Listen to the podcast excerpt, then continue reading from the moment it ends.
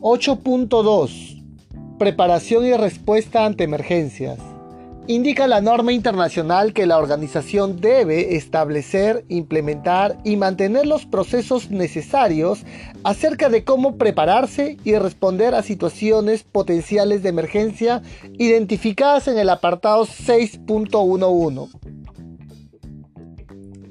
Es decir, cuando falle en los controles que había establecido para los riesgos y oportunidades, los potenciales incendios, explosiones, entre otros, eh, tengo que poder responder rápidamente.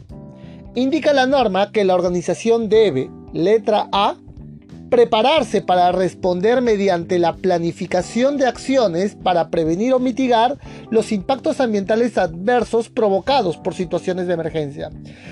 Que no se complique, que no se vuelva complejo. Si hay un derrame, que no venga el derrame conjuntamente con un incendio. Hay que planificar, para que el personal esté realmente, tengamos todos los recursos necesarios, sin duda. Letra B. Responder a situaciones de emergencia reales. Es decir, que no sea algo muy fantasioso, sino es que algo sea concreto. No es lo mismo un derrame de día que de noche, en la tierra o en el mar.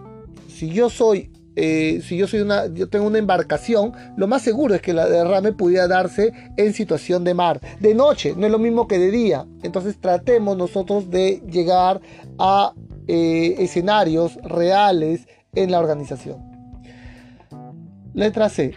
Tomar acciones para prevenir o mitigar las consecuencias de las situaciones de emergencia apropiadas a la magnitud de la emergencia y al impacto ambiental potencial. En ese sentido, tener entrenamiento, todos los recursos, los medios logísticos, humanos, técnicos, para poder responder y mitigar las consecuencias. No es lo mismo atender al minuto que después de un día, no es lo mismo. Letra D. Poner a prueba periódicamente las acciones de respuestas planificadas cuando sea factible. Ensayos, pruebas, simulacros, ejercicios, entre otros.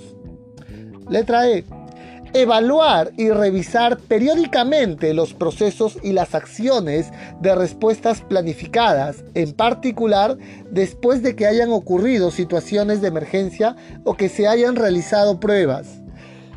Hacer pruebas, ejercicios, simulacros, sobre todo cuando han ocurrido y cuando ha habido una emergencia real, hay que ir a atender y las debilidades y las prácticas que hemos ejecutado pueden ser mejoradas.